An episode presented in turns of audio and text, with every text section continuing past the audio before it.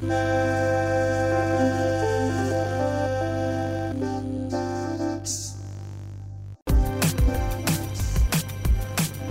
¿cómo, están? Oh, qué la. ¿Por qué hablas al mismo tiempo que yo? Porque estamos conectadas. Efectivamente. Sí. ¿Cómo estás? Bien, ¿tú cómo estás? Bien, aquí en la casa. Sin salir mucho porque ya sabes, cuarentena. Exacto. Mucho, mucho sumear. Si usted está escuchando esto en el futuro en el que ya la humanidad colapsó o algo así, y este es como el único recuerdo de la vida pasada, había una enfermedad muy tremenda que azotó a muchos países y estábamos todos haciendo cuarentena y bebiendo por Zoom. Y toda la gente que tenía internet vivía por Zoom. Ayer pensaba en quienes no tienen internet. En fin. Pero el tema de hoy no es nada que ver con la cuarentena. De hecho, se trata de una actividad que requiere de cero cuarentena para ocurrir. y que esperamos que no esté nadie llevándola a cabo en estos momentos de Susana distancia. Son los tatuajes de tus besos que llevo por todo mi cuerpo. Ahora ya tengo muchos problemas, porque yo no, yo no estaba como al tanto de esto, creo, pero tengo muchos problemas con Joan Sebastián desde que me enteré que era como parte de una red de trata de personas. ¿Qué? Yo no sabía eso. Yo tampoco, me pero estoy ahorita. Güey, tengo como ya este veto de canciones de Joan Sebastián y me choca, porque además esa me gustaba mucho. Esa es buena, ese es un clásico de la mente cantina. Olvidemos a Joan Sebastián. Sí. Ok. Hablemos de tatuajes. También hay muchas cosas que yo no sabía de los tatuajes y me preocupé mucho más de lo que me preocupa Joan Sebastián. Porque, yo tengo varios tatuajes? y no me había enterado de estas cosas. ¿Cuántos son? ¿Cuánto? Tengo cinco pequeños. Ah, cinco pequeños.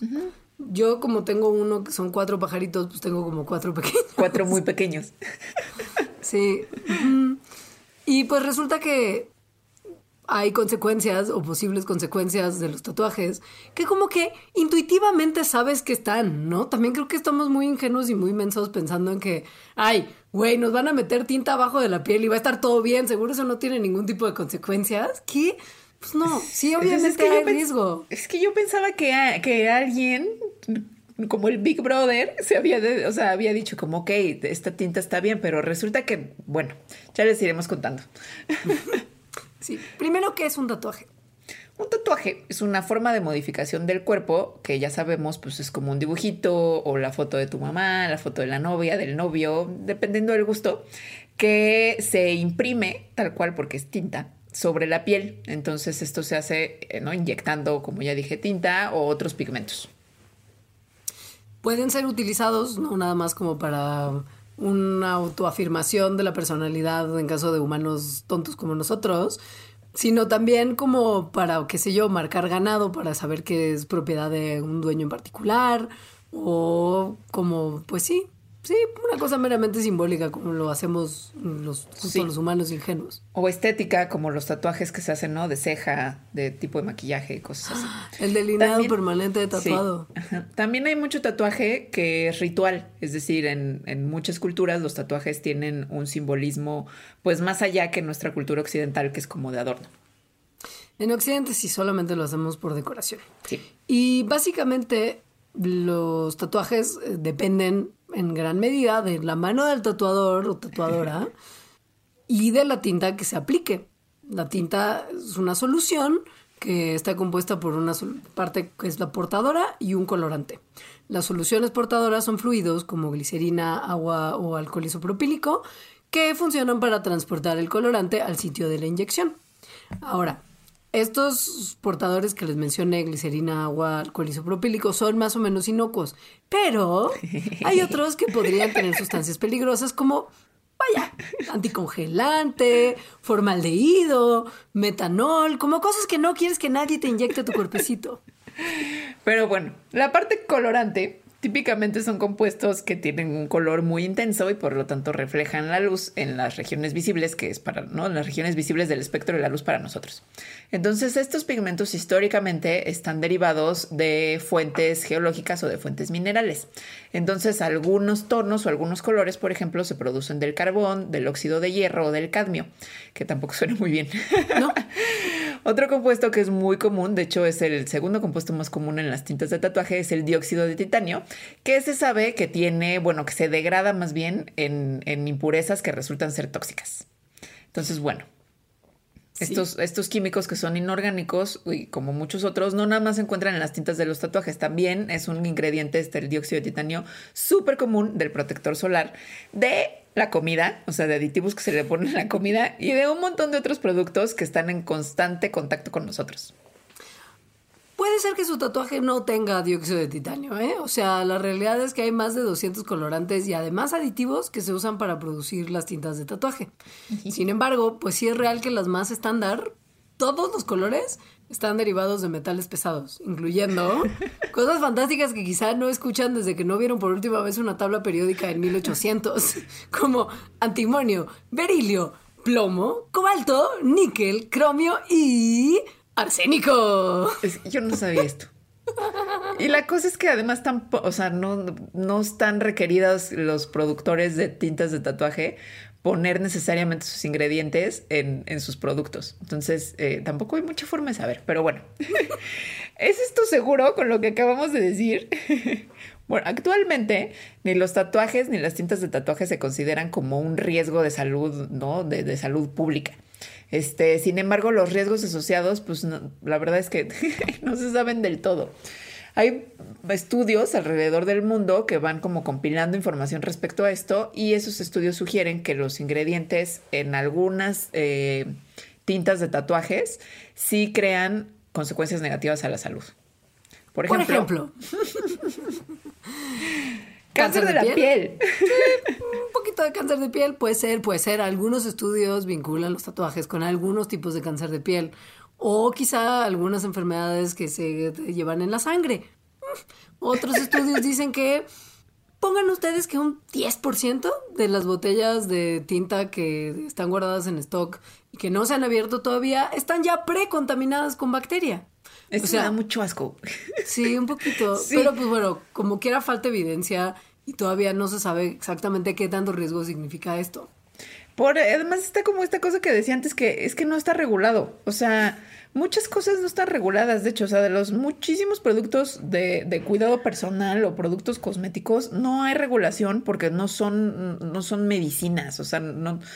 Entonces, no, hay como un hueco legal de quién tiene que regularlo y no se regulan.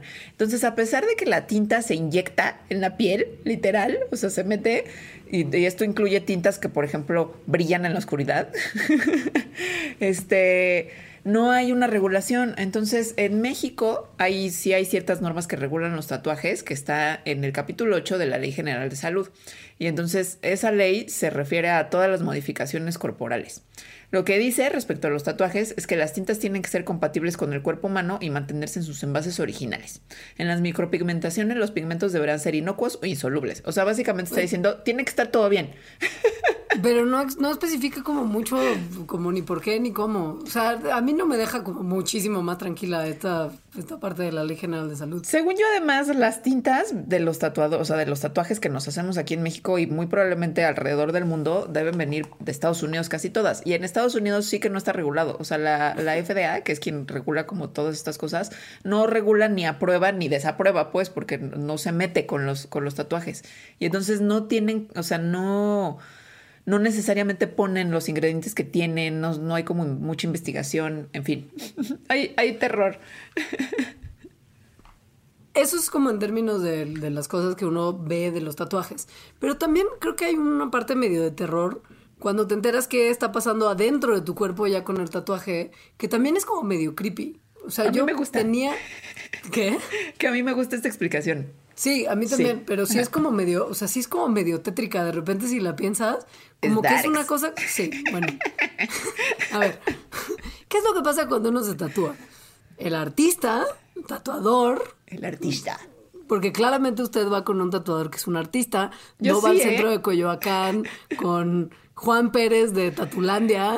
Que tal vez también es un artista, no lo discrimines. Puede ser. Esa es la discusión interminable de que es arte. Llamen a Belina Lesper.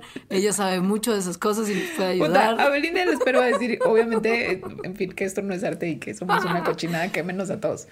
Pero bueno, el artista lo que hace es picar tu piel con cientos de piquetitos de aguja.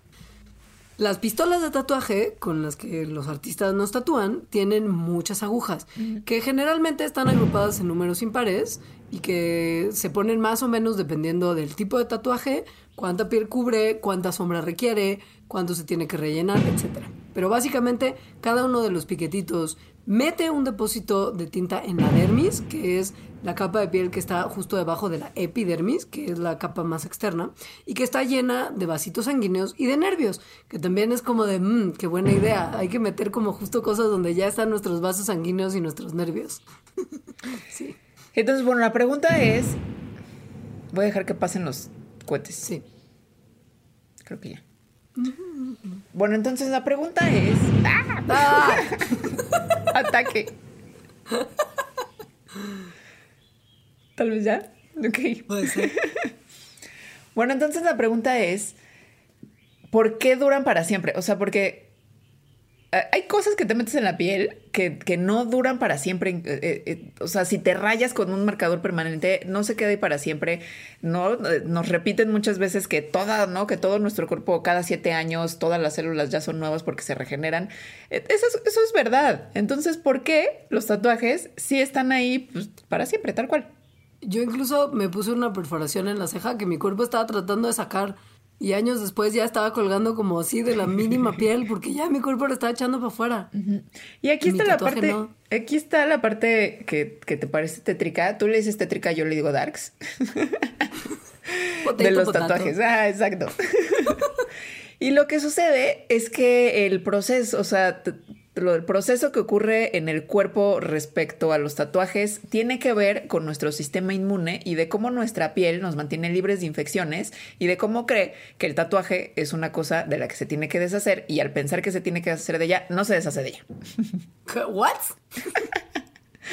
Entonces, a ver, cuando alguien se tatúa, entra tinta al cuerpo, como ya explicaste, entra hacia la epidermis, este, eso, las, ¿no? las agujas se encargan de eso, y entonces el sistema inmune lo que hace es que reacciona como si esto fuera un ataque. ¿Por qué? Pues porque hay un cuerpo extraño, que es la tinta, las partículas de tinta adentro de nuestro cuerpo.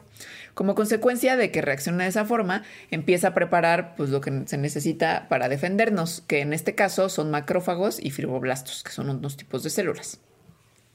Los macrófagos, como lo indica su nombre, son unos dragoncillos, comen muchísimo.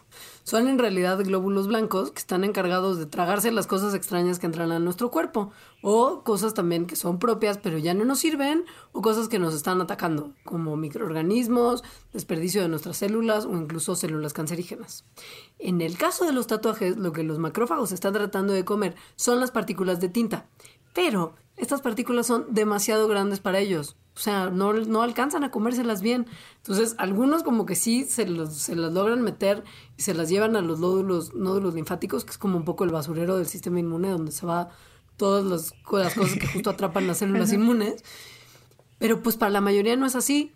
Se quedan ahí tratando de comerse la célula y se mueren esas células inmunes. Se quedan, por lo mismo, suspendidos en la dermis, donde estaban llevando a cabo el ataque, y lo que estamos viendo en realidad en nuestro tatuaje son los cadáveres de macrófagos que se quedaron con la tinta encapsulada adentro, que al tratar de comérsela porque era muy grande, se murieron. es, como un panteón de macrófagos. Sí, es súper creepy. súper creepy. Pero no se queda ahí nada más. Los fibroblastos, que son otro tipo de células, son las células que están encargadas de formar varias de las sustancias y proteínas que hacen los tejidos estructurales de la piel. Entonces, estas células, los fibroblastos, cuando hay una herida, pues van porque tienen un papel muy importante, ya que como forman piel, ayudan a reparar y reformar los tejidos. Entonces, con los tatuajes, los fibroblastos están trabajando todo el tiempo. O sea, de verdad todo el tiempo están como tratando de reparar eso. Y eso, esas dos cosas, los macrófagos y los fibroblastos, es lo que hace que los tatuajes sean permanentes. Porque los fibroblastos se comen en las partículas de tinta, pero se quedan suspendidos en la piel, es decir, no se van a ningún lugar, pues porque están haciendo o sea, están como reparando la herida, o sea, están haciendo como la cicatricilla allí. Entonces, además, los fibroblastos nacen y mueren en ese mismo lugar. Cuando mueren, porque pueden durar mucho tiempo, pero cuando eventualmente mueren, las partículas son comidas por otros fibroblastos que también nacen en ese mismo lugar y se, ¿no? Y, si eventualmente mueren, mueren en ese mismo lugar. Lo que hace permanente entonces a los tatuajes es que nuestras propias células están todo el tiempo tratando de reparar. O sea, hay como un proceso inmune permanente, igual que el tatuaje. no se me hace muy sensato que estemos exponiendo nuestro cuerpo a eso. O sea, ahora pensándolo así, es como de, y es buena idea. Imagínate la gente que tiene todo el cuerpo tatuado. O sea, todo su sistema inmune está todo el tiempo dándole. Bueno, el sistema inmune todo el tiempo está dándole. Bueno, pues sí, pero pues, hay que ayudar a ayudarlo. Ahora, piénsenlo todo como una especie de programa de reciclaje, como, como intracorporal. Porque eso es un poco lo que hacen los macrófagos. O sea, incluso si no se los estuviera como matando al tratar de meterse esas partículas tan grandes a sus pancitas de macrófago, los macrófagos no duran lo mismo que duramos los seres humanos. Como todas nuestras células mueren después de un tiempo. Pueden vivir unos cuantos años, ¿eh? O sea, son relativamente longevos, pero se mueren. Y cuando se mueren, justo sacan a la dermis los pigmentos que contienen. Y lo que pasa es que como con los fibroblastos, los macrófagos que están alrededor tratando de resolver el tema de la tinta, se comen lo que soltaron los macrófagos muertos. O sea, como que macrófagos se come la tinta. Ya sea que o se muere inmediatamente o se muera después de un tiempo, pero cuando quiera se muere y la saca. Y entonces los otros macrófagos de, ah, caray, tengo que llevarme esta tinta. Y entonces la comen y es el ciclo de nunca acabar. Es como, pues sí, como una fábrica de reciclaje. es como una fábrica de reciclaje, pero ahí sí ya entendí la parte tétrica porque es fábrica de reciclaje donde se mueren los trabajadores y entonces llegan otros trabajadores a hacerse cargo de lo que no pudieron reciclar los trabajadores que murieron y también mueren porque lo que están tratando de reciclar es irreciclable. O sea... Es como la pesadilla, la pesadilla del pepenador. Güey, está súper oscuro esto. Y bueno, esto, lo de los macrófagos, se, no es que se sepa desde hace un montón de tiempo, ¿eh? o sea, se sabe de los últimos cinco años, este, lo que de este proceso. Y, y, hay unos, la forma en que lo supieron está interesante porque involucra eh, tatuar a ratoncitos. ¿Qué, te digo? Sí, a los ratoncitos que estaban, que tenían ingeniería genética, entonces los tatuaron de rayas verdes. Este, o sea, les hicieron como un patrón de rayas verdes. Y lo que, no, la modificación genética que tenían es que sus macrófagos de esos ratoncitos, este, podían ser como fácilmente, em, eh, se podrían, se podían como localizar muy bien para ser destruidos sin que eso matara o pusiera en riesgo a los ratoncillos. Entonces los tatuaron, bueno, estaban modificados genéticamente, los tatuaron con rayas verdes y después de unas semanas los, estos ratoncitos tatuados recibieron una inyección que mataba nada más a los macrófagos que traían los pigmentos verdes. Después de dos días vieron que todos los macrófagos que traían pigmentos se morían, pero las rayas verdes seguían ahí. ¿Qué pasó? Pues que conforme se iban muriendo los macrófagos, llegaban nuevos macrófagos para reemplazar a los fallecidos, tragándose el pigmento en cuanto llegaban. Y pues en 90 días, el reservorio de células que estaban ahí peleándose contra la tinta del tatuaje se había renovado completamente y se había como reingerido la gran mayoría de las cantidades de pigmento que estaban ahí flotando. Parece que la mayoría de las partículas de pigmento verde que quedaron cuando estaba como muriendo uno y llegando el otro, se mantenían ahí. Mucho cohete. Eh, parece que la mayoría de las partículas de pigmento lo que hacían era quedarse como fuera de las células, como en una forma extracelular, en el lugar del tatuaje, donde como recurrentemente estaban siendo recapturadas por macrófagos que ya estaban llegando constantemente a la dermis. O sea, pues sí, como una suerte de programa de reciclaje celular. Como una suerte de programa de reciclaje celular que mantenía a la gran parte, de, a la gran mayoría de la tinta ahí en su lugar, como siendo todavía como atrapada todo el tiempo. A mí esto se me hace muy... O sea, se se me hace súper interesante que hasta hace de verdad bien poquito, o sea, esto que les acabamos de decir de los ratones es del 2018. Hasta hace bien poquito no se sabía por qué los tatuajes eran permanentes. como un montón de cosas que no se saben de los tatuajes en realidad. O sea, como por ejemplo, ¿qué le pasa al tatu, o sea, la tinta del tatuaje una vez que ya está pues, adentro de ti? Porque pues justo la parte de los macrófagos y los fibroblastos y que se queda ahí como pegada siendo ingerida y sacada por macrófagos y células que se la comen y se mueren, se la comen y se mueren, se la comen y se mueren. Pero les contamos al principio que hay algunos macrófagos que sí logran meterse en la partícula de tinta, sobrevivirla y llevarla al basurero del sistema inmune, a.k.a. el sistema linfático que llega a los nódulos linfáticos. Entonces, ¿qué pasa con eso? Esas partículas de tinta están literal migrando a este eh, sistema que es una red de tejidos y de órganos, que son las que ayudan a que nuestro cuerpo se libere de las toxinas, de la basura, de las cosas que no necesitamos y que no queremos. Y pues al final del día, los nódulos linfáticos son lugares que son fundamentales para el bienestar de nuestro cuerpo, porque se encargan de sacar lo que no nos sirve. ¿Qué tan bueno es que los macrófagos lleven un poquito de la tinta del tatuaje para allá. No pasa nada, si la sacamos, o como que... Pues no se sabe mucho. También se ha visto por experimentos con ratoncitos, otros ratoncitos, que algunas partículas de tinta eh, terminan en el hígado. Entonces, eh, normalmente la tinta no, no migra, no, no, migra muy lejos de donde es inyectada. O sea, la mayor parte sí se queda pues donde está el tatuaje, ¿no? Eh, pero estas otras, ¿no? Estas otras que migran, pues eso, a los nódulos linfáticos y al hígado, pues sí podría tener algunos efectos, ¿no? Efectos secundarios, que es lo que se ha estado investigando.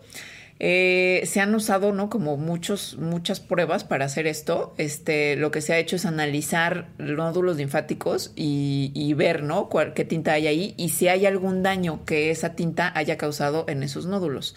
Y entonces, eso se ve con nanopartículas. O sea, estamos hablando de verdad de cosas muy, muy chiquitas. O sea, de, partículas que miden menos de 100 nanómetros. Entonces, eh, bueno, también por eso ha sido difícil. Y lo que se sabe es que, por ejemplo, el negro, el negro que viene del carbón, que es uno de los ingredientes más comunes de las tintas de tatuaje, parece que se rompe en nanopartículas y que esas nanopartículas sí acaban en los nódulos linfáticos. También se ha encontrado que el dióxido de titanio del que les platicamos, este que es como súper común en los pigmentos, eh, esa parece que no se rompe en partículas tan pequeñitas como las del negro carbón, pero sí en unas partículas un poco más grandes que han sido detectadas también en los nódulos linfáticos. El problema pues es justo eso, la llegada de los metales tóxicos que pueden estar en la tinta a sitios tan pues pues tan remotos del lugar de la aplicación, ¿no? O sea, se han detectado partículas de cobalto, de níquel, de cromio en los nódulos linfáticos y esto coincide con sustancias que, como lo mencionamos al principio, son añadidas a la tinta o son parte incluso de la parte colorante de la tinta. El problema es que no tenemos mucha evidencia de que esto haga daño. O, sea, como que intuitivamente, exacto, intuitivamente pensaríamos como, no es tan buena idea que metales pesados estén circulando libremente en nuestro cuerpo. Pero por otro lado, tampoco hay evidencia de que esto haya generado ningún mal se necesitan muchos estudios a largo plazo mayores y no veo que nadie esté así como corriendo para hacerlos. Pues sí, o tal vez se va a saber en unos años. Digo, la gente lleva tatuándose milenios, este, literal. Pero, pero pero haciendo ciencia del tatuaje, pues no tanto. Entonces, igual y, dentro de décadas lo sabremos. Espero que de verdad no sean, no pase nada. pues es que sí, justo ahora ya que. Digo, no son permanentes y ahora les vamos a explicar en un ratito más cómo sí se pueden quitar los tatuajes y qué es lo que pasa en el proceso de eliminación de ese piolín que te tatuaste cuando en secundaria. Que espero nadie de los que nos están escuchando tenga un piolín tatuado y si sí, corran a quitárselos. Ahorita les explicamos cómo puede ser el proceso. Pero independientemente de que justo no haya como tantísimas cosas que se sepan sobre, sobre los tatuajes y los posibles daños, sí hay ciertas cosas que se saben que debemos hacer para que el tatuaje nos genere el menor daño posible. O sea, sí hay ciertas como precauciones que podemos tomar para que... Sobre todo el, menor, el menor daño estético posible. Pues exacto, como de menos no se te pudre el brazo donde te tatuaste. O te queda una cochinada para siempre. Ya este, sé, Y sí, y entonces ahorita les vamos después de este corte a platicar el por qué te dicen que no vayas a la playa o que no te metas en una alberca y que te cuides del sol y que de verdad te cuides el tatuaje. que mucha gente además se pasa todas estas recomendaciones por el arco del triunfo. En Después de esto. En, Google hay imágenes asquerosas eh, y, y, que ejemplifican muy bien. ¿Por qué no, pero ¿por qué? ¿Pero ¿Por qué llegaste ahí? Ah, bueno, ahorita volvemos.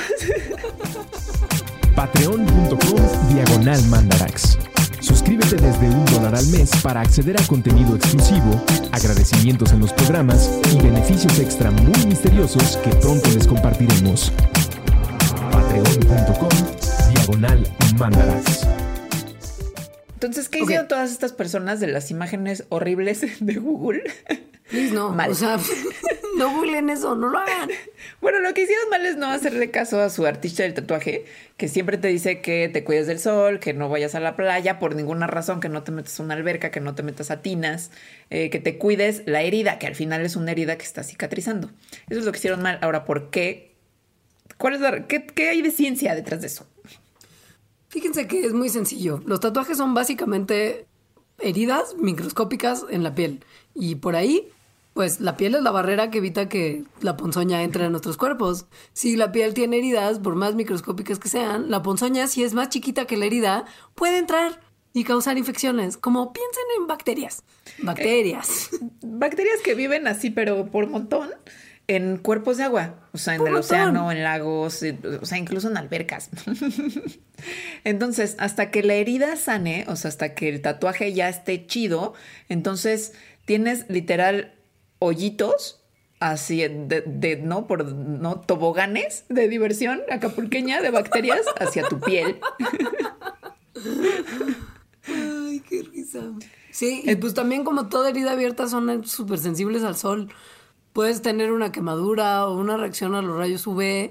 Cuando pones una herida de un tatuaje, expo- como a exposición de una cantidad de sol que normalmente no te dañaría la piel que no tenga heridas, justo, ¿no? O sea, no es lo mismo ponerte a tostar en Roberto Palazuelos si tu piel está prístina y todas las protecciones están activadas, que si tienes literal unas heridas. El sol te afecta diferente. Eh, Es que la piel se está haciendo en ese momento. Entonces, Sí. como sabemos, los rayos UV pues causan daños, ¿no? O sea, causan mutaciones y daños. Si la, en el momento en el que se está haciendo la piel, pues entonces hace que la cicatriz se cicatrice mal. O sea, Sí. no, no hay que poner ninguna cosa cicatrizando en el sol y No, tatuajes incluidos. Y, y tampoco, o sea, y en el proceso de cicatrización recuerda que está, o sea, está abierto. Y la capa protectora también contra los rayos ultravioleta es la piel. Entonces, si no está la piel cerrada, los rayos ultravioleta pasan a destruir nuestras células de adentro. Y eso no está chido. Para nada. Ahora, olvidando bacterias que viven en cuerpos de agua, hay otras cosas en el agua. O sea, en el agua de mar, pues hay mucha sal. Y la sal también tiene efectos negativos en cómo sanas una herida. ¿Por qué? Porque seca el área y entonces hace que la piel se empiece a irritar mucho y que, y que no cicatrices bien. Las albercas la mayoría de las albercas tienen un montón de químicos justo para evitar ¿no? los toboganes de bacterias que, están haciendo ahí su vacación, como por ejemplo un montón de cloro. Entonces el cloro también irrita la piel y también entonces interviene en el, o sea, interfiere en el proceso de sanación y de cicatrización del tatuaje o de cualquier otra cicatriz. Lo que va a pasar es que si te metes al mar con sal o a la alberca con cloro, es que la piel se va a irritar, se va a poner como seca y escamosa, se te va a dar comezón además, y entonces eso va a hacer que, ¿no? que, que se, que se vuelva una cosa asquerosa, como pueden ver en Google. Mira, recordarles nada más que la mayoría de los drenajes alrededor del mundo eventualmente tiran sus contenidos a los grandes cuerpos de agua. Entonces, si te metes tú con heridas abiertas a cuerpos de agua que están funcionando como un drenaje gigante, hay muchas cosas como justo de extra ponzoña que también pueden llegar a donde no tienen que llenar, que llegar, perdón. Ahora, Ahora, pero tampoco está tan mal, o sea, Exacto. tampoco es como que hay O sea- ya muerte y destrucción. muerte y destrucción, sí, sí, si haces las cosas mal. Que las Sí. cosas mal son es, es meterte a una alberca, meterte al mar o ponerte al sol. ¿No? O sea, no cuidártelo. Pero si sí te lo cuidas, o sea, si sí sigues los consejos de tu artista del tatuaje, porque estamos pensando que ese artista es súper profesional y te está diciendo muy buenos consejos, pues la verdad es que las complicaciones médicas o las infecciones que hay en los tatuajes son muy raras. O sea, y cuando hay, tienden a ser como poco severas, muy moderadas. Fuera de las infecciones, quiero nada más que hagamos un pequeño paréntesis de todas las otras cosas que pueden salir mal si te haces un tatuaje para tu salud. O sea, de las cosas que sí sabemos, porque es como, ay, no se sabe cuánto riesgo. Pero sí hay dos que tres cositas que pueden pasar si te haces un tatuaje, además de que se te infecte porque eres un frito y no te lo cuidaste bien, que creo que vale la pena. Puntualizar. Pues a ver. Exacto. Ahorita dije que en la mayoría de los casos no hay riesgo y las infecciones tienden a ser muy moderadas y que casi nunca pasa nada, pero casi nunca, la mayoría, o sea, hay veces que sí. Y ha habido como unos ejemplos bien gachos, como por ejemplo en 2012 en el estado de Nueva York, no en la ciudad de Nueva York, en el estado como ya casi la frontera con Canadá, hubo un pequeño brote de infecciones de la piel y vieron, o sea, cuando estaban investigando ese brote, se dieron cuenta que la fuente de las infecciones era un, un un lote de, de, tinta gris que había sido contaminado con una bacteria que se llama micobacteria. Entonces, esa bacteria pues tiene varias especies que causan muchas infecciones. Y eh, la gente que fue tatuada lamentablemente con ese lote de tinta tuvo como una serie de irritaciones, ¿no? Como sarpullidos que les duraron por meses. O sea, estas micobacterias son, son parientes de las bacterias que causan tuberculosis y lepra. ¡Yay! Y también hay como hongos y virus que se pueden meter ahí. ¿eh? O sea, no crean nada más que bacterias es lo único que cabe. Te pueden salir hasta verrugas, digamos, porque se te meten cosas ahí que no deben de estar. Pero bueno, pasa que también te puede dar una alergia fuerte. ¿Qué? Qué guacatelas. las verrugas? Sí, o sea, no, es como me voy a tatuar y de repente mi tatuaje está hecho de verrugas. qué asco. Ay, sí. No, qué mal viaje. Que además no se quitan nunca porque son una infección viral, pero bueno. Ahora, alergia. La gente puede desarrollar alergias a sus tatuajes. Como un adulto que desarrolló alergias tarde en la vida, siento que esto es algo que me da un terror particular. Porque antes yo no era alérgica a los gatos y ahora mi vida es un estornudero. Sí, hemos hablado de esto antes. Las alergias son una cosa muy misteriosa, muy loca y te pueden dar de adulto de repente, a lo que sea. Sí. Como por ejemplo a tu tatuaje. Exacto, y pueden darte además en el segundo o tercer tatuaje, ni siquiera tiene que ser el primero el que te la dé. Y lo peor del caso es que las alergias de tatuaje son mega complicadas para tratarlas. Te puedes poner cremas tópicas como para que se te baje la inflamación y así, pero hay casos mega extremos en donde tu cuerpo no lo aguanta más. O sea, es como si Obviamente toda proporción guardada y no quiero que suene como tan trágico y drástico porque no es, pero es casi como si te hubieran hecho trasplante y tu cuerpo no estuviera recibiendo bien el órgano que te trasplantan. Te lo tienen que quitar porque la respuesta inmune es muy fuerte. O sea, pero... si tienes una... O sea, quitar, quitar, o sea, te tienen que remover quirúrgicamente la parte donde tienes, de la parte de piel donde tienes el tatuaje. O sea, te tienen que abrir y cortar como el cacho y sacar, porque además no es la capa de hasta afuera. Entonces te tienen que remover un pedazo grande de piel. no, Ahora otras como medio indirectas es que hay problemas de la piel, como por ejemplo eh, lunares que pueden ser cancerosos, que eh, que cuando te pones un tatuaje, si tienes la mala suerte de que te lo pusiste encima o de que esa cosa, ¿no? esa cosa problemática en la piel salió y no lo estás viendo porque ya tenías un tatuaje, entonces va a ser difícil que te des cuenta. Y algunos cánceres de la piel son súper malignos en el sentido de que tienen un montón de metástasis, de hecho son de los que tienen como por, ¿no? la probabilidad de metástasis mayor de todos los tatuajes, que son los melanomas. Eh, y sí ha habido casos reportados, o sea, de personas que tienen melanomas y que no sabían hasta que se removieron un tatuaje con un láser. El piolín de la secundaria. Ajá. O sea, no se lo removieron porque pensaban que tenían melanoma, sino que afortunadamente se removieron el tatuaje y yo, sorpresa, había un melanoma. Sí. Ahora, eh, existe también la posibilidad de que independientemente de que hayas hecho lo que el artista del tatuaje te dijo y no hayas salido al sol cuando se estaba curando tu tatuaje, puede ser que en algún momento la exposición al sol aunque tu tatuaje ya sea viejito, le haga algún tipo de daño. Por ejemplo, pasa mucho que como que se inflan. A mí eso me pasa, la verdad. ¿eh? A mí también. Sí. Y te pican. A mí me sale como hasta un granito en uno. A mí, me, a mí se me inflan cuando si voy a la playa, uno. Este, y también me salen como unos granitos. Sí. sí. Sí, esto puede ser quizá porque algunas de las tintas tienen justo metales pesados y sustancias químicas que reaccionan raro como con el sol.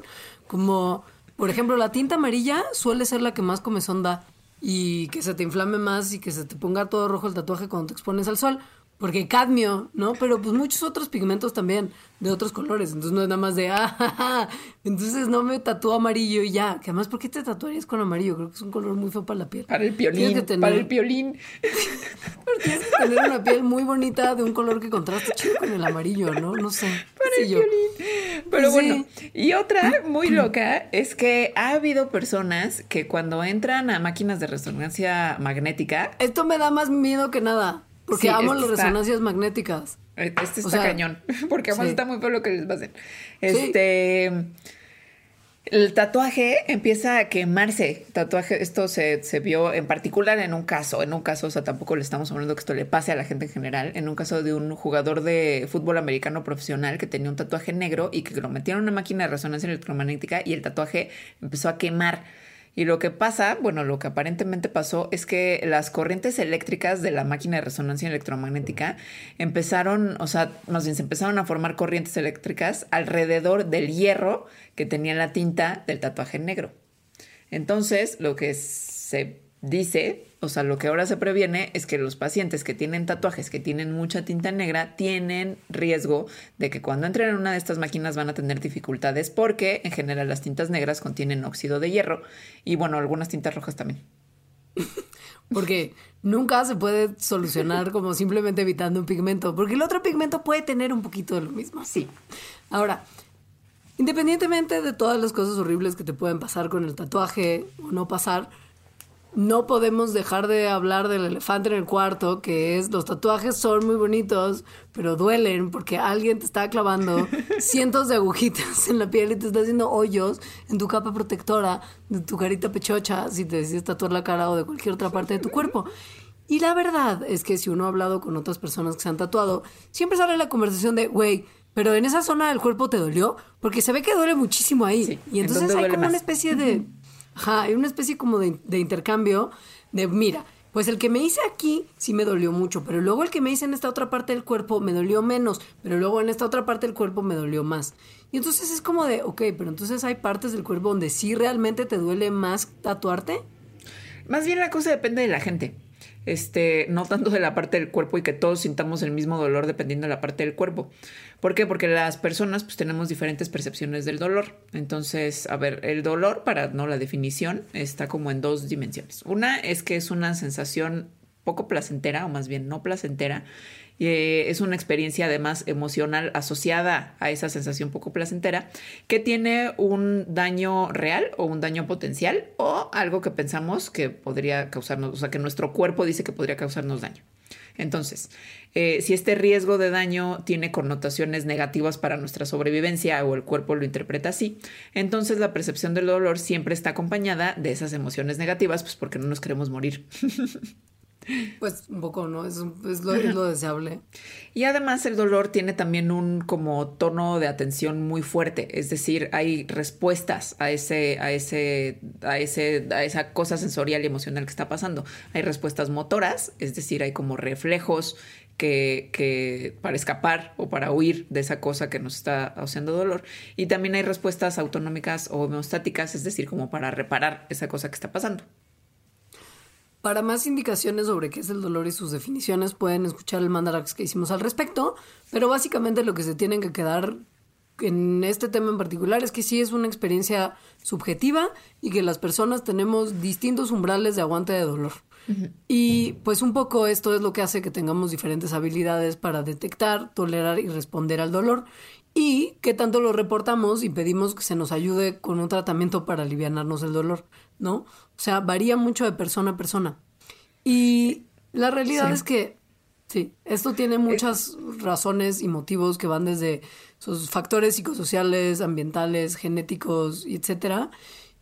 Y no podemos decirle a una persona que si se hace un tatuaje en el codo no le va a doler o le va a doler muchísimo o qué, porque no conocemos sus contextos y cómo es su experiencia subjetiva del dolor.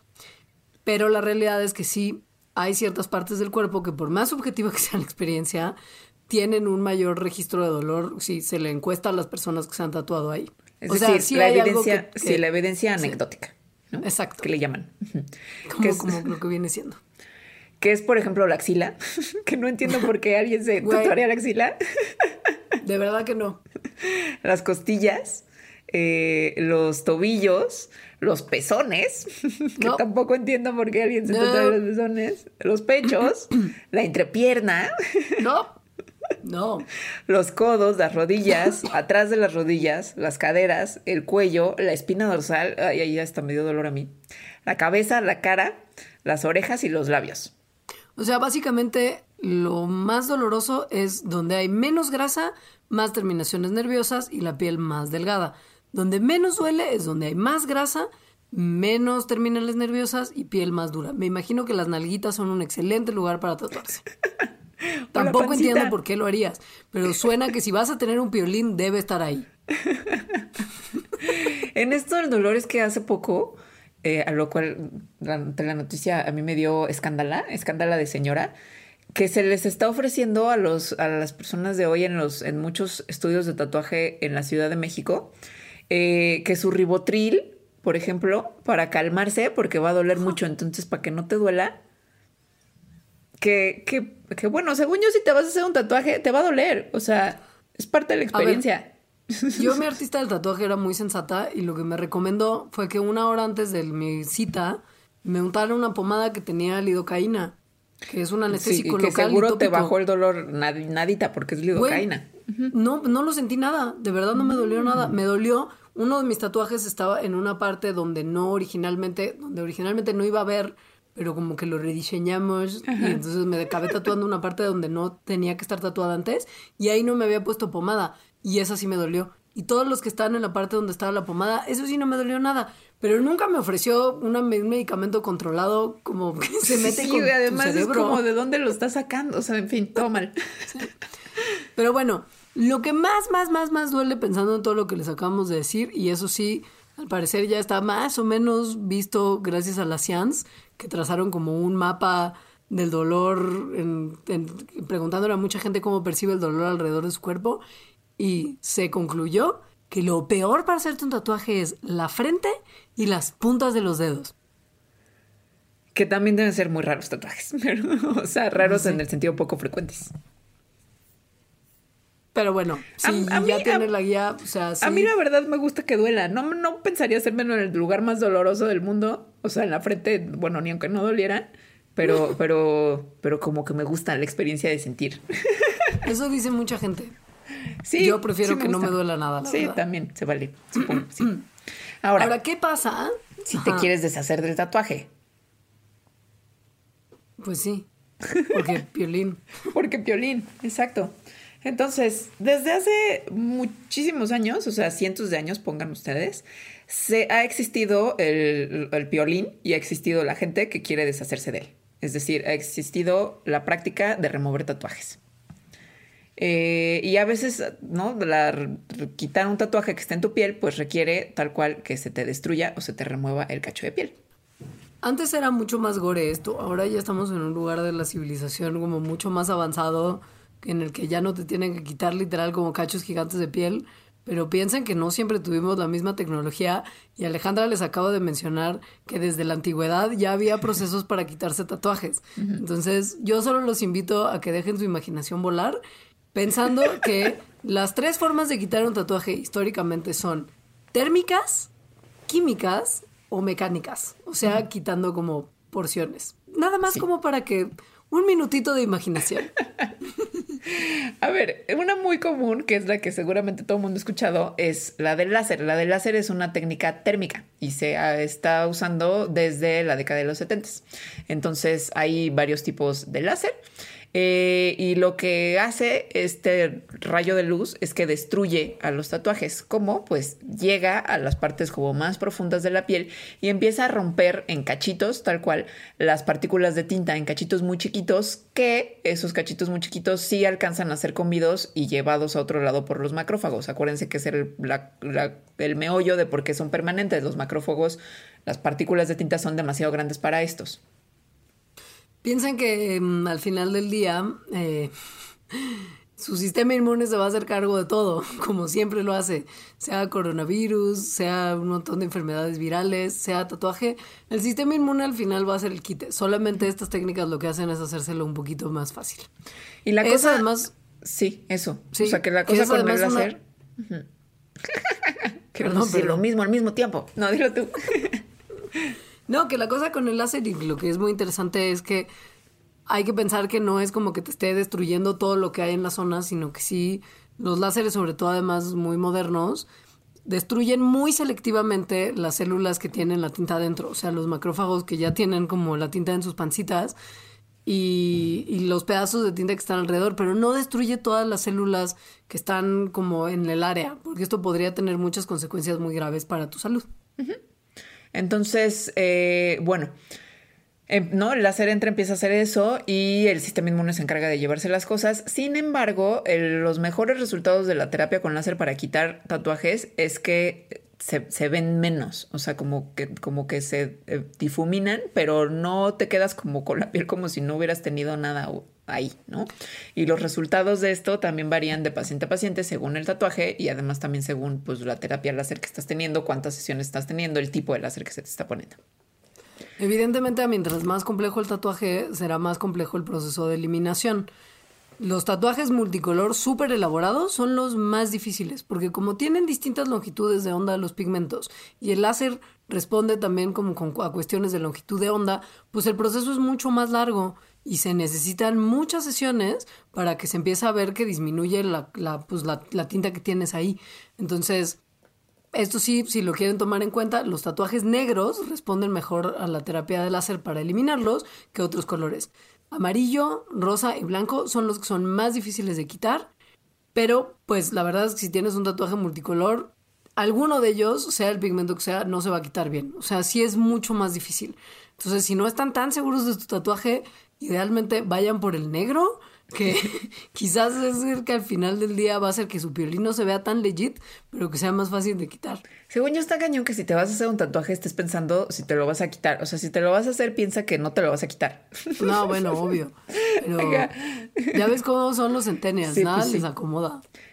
Pero bueno, eso ahorita, este, en el pasado, que obviamente no, o sea, pasado, piensen pasado, pasado, los métodos para remover los tatuajes pues eran mucho más gore. O sea, por ejemplo, ácido sulfúrico en el brazo. Gracias. Eh, quitar un cacho de, de, de donde hayas tenido el tatuaje. Este, quemar literalmente y entonces hacer que se hiciera una cicatriz más grande y no tener el tatuaje.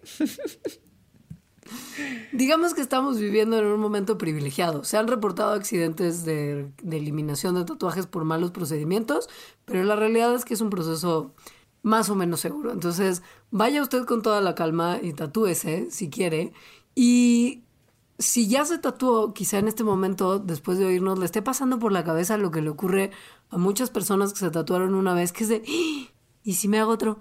Porque al parecer estas señoras lo que están diciendo es que la ciencia no tiene tanta claridad de si son buenos o malos, entonces igual me hago otro. Pues mira, no me ha pasado nada con el que ya tengo. ¿Otro?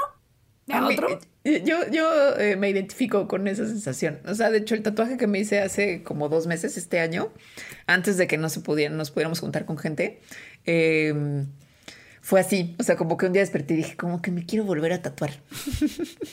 Qué random.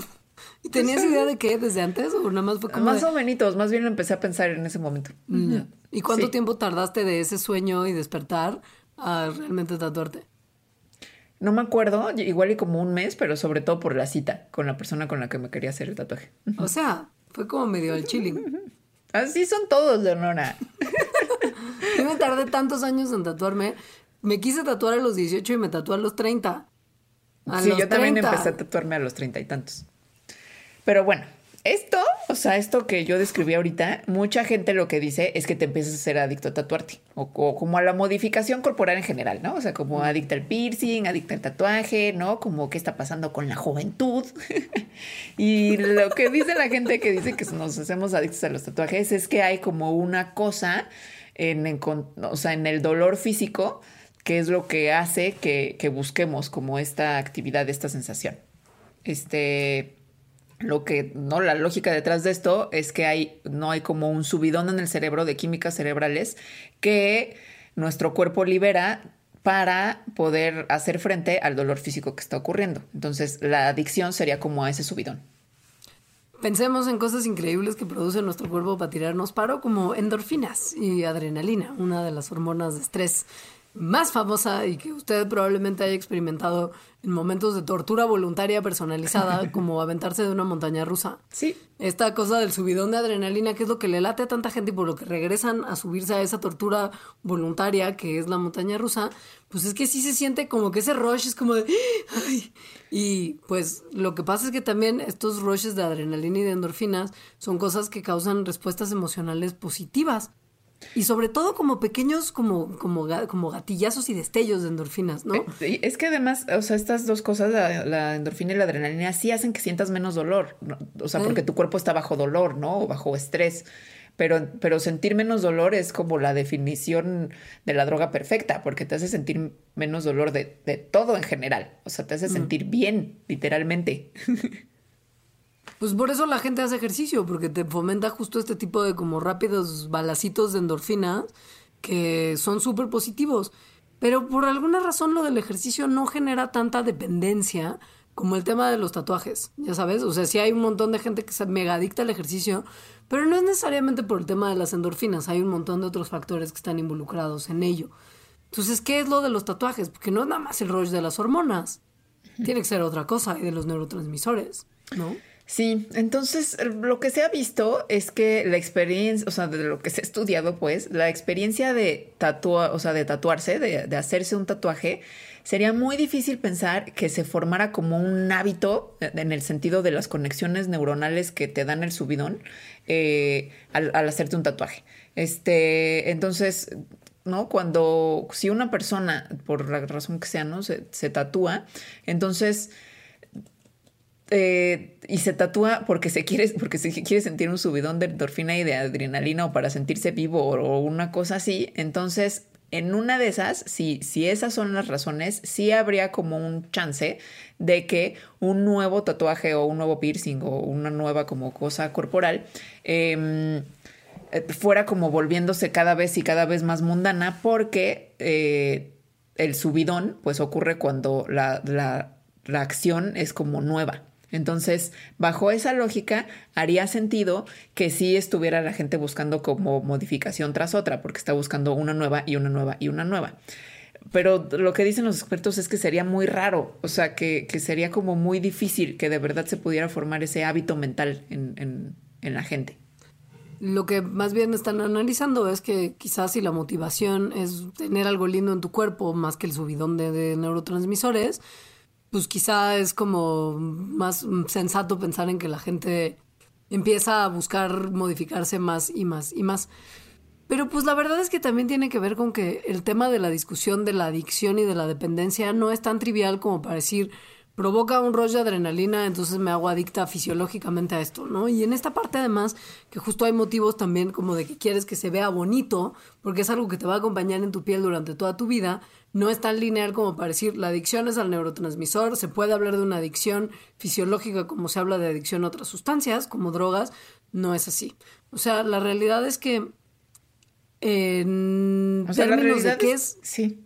Sí, en términos de qué es lo que, lo que de verdad hace que la gente regrese una y otra y otra vez, no se puede explicar. Hay muchísimas razones que pueden estarse uniendo. Habrá gente que vaya porque le late más lo de la onda del dolor, otro irá más porque sí lo de las endorfinas está padre, habrá quien lo haga por estética, pero pues la verdad es que sí hay, o sea, si bien no se explica por qué, lo que se ha especulado de repente es que quizá tiene que ver con que después de la, después de la primera vez que te, que te tatúas, ya no te tatúas como tan rápido después, después, como que dejas que pasen algunos años, porque ya viviste la experiencia y sabes que no es de enchilamesta, ¿no? Bueno, y eso se sabe, o sea, sí se sabe cuándo es el tiempo promedio en que una persona hace su primer tatuaje y el tiempo que pasa en que se hace el segundo y es entre dos y siete años. O sea, eso es cero comportamiento adictivo.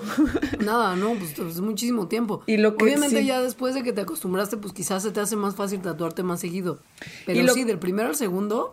Y sobre todo con lo que hay que tener como cuidado es con trivializar justo los términos de dependencia y de adicción. O sea, no porque te tatúes cada año, por ejemplo, o una cosa así, ya se puede estar hablando de que una persona es adicta a tatuarse. O sea, es muy diferente decir que una práctica es frecuente y que una práctica es adictiva.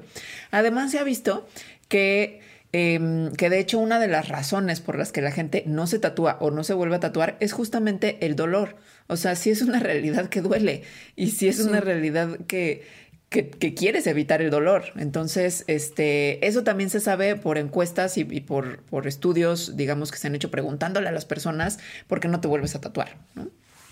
Pues sí, porque duele, porque no me latió tanto la experiencia. Entonces, bueno, al final del día, sí, no lo llamemos adicción, es una cosa multifactorial, pero pues es real que hay mucha gente que sí se ha tatuado mucho. Pensemos en la persona que tiene el récord Guinness de tatuajes.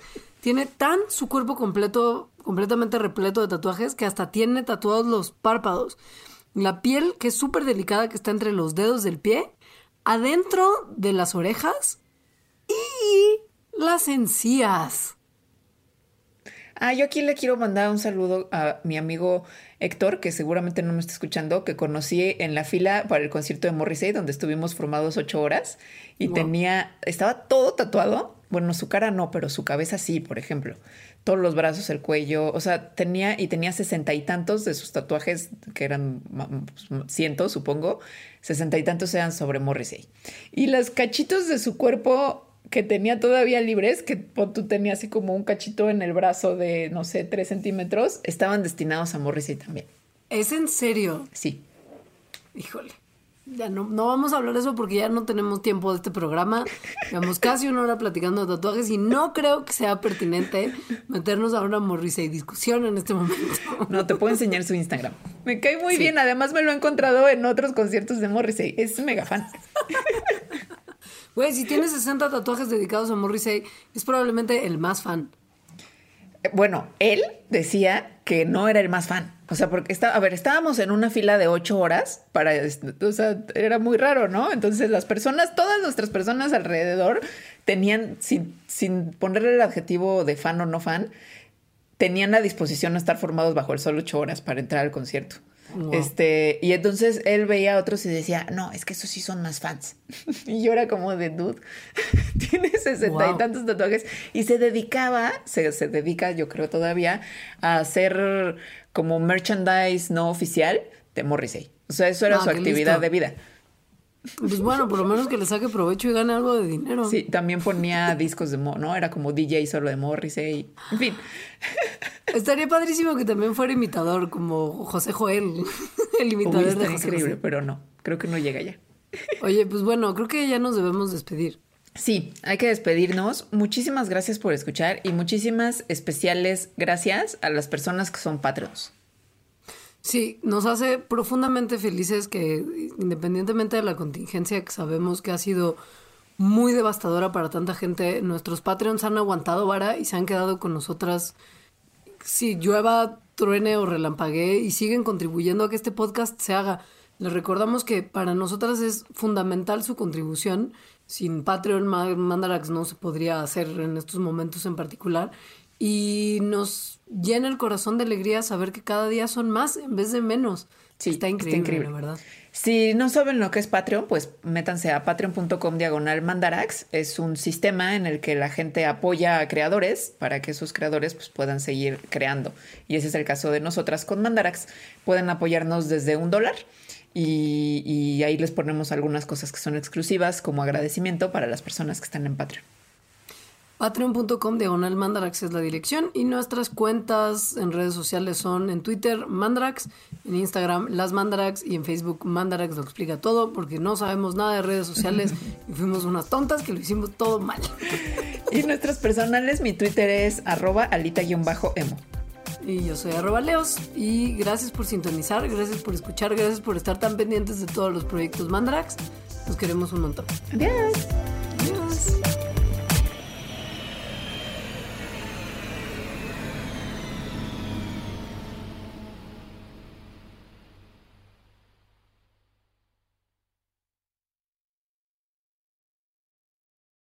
Top Expansión Tecnología. Gadgets. Lanzamientos, reportajes y el negocio de las tecnológicas. En 10 años, el metaverso aportará 5% al PIB de Latinoamérica. Internet ha representado muchos cambios para el mundo y la religión no se ha escapado de ello. Los mexicanos cada vez tenemos casas más tecnológicas. Todo en menos de 5 minutos. Top Expansión Tecnología. Xbox tiene una nueva multa. Adam Mosseri, director de Instagram. Top Expansión Tecnología. De lunes a viernes, a partir de las 6 de la mañana.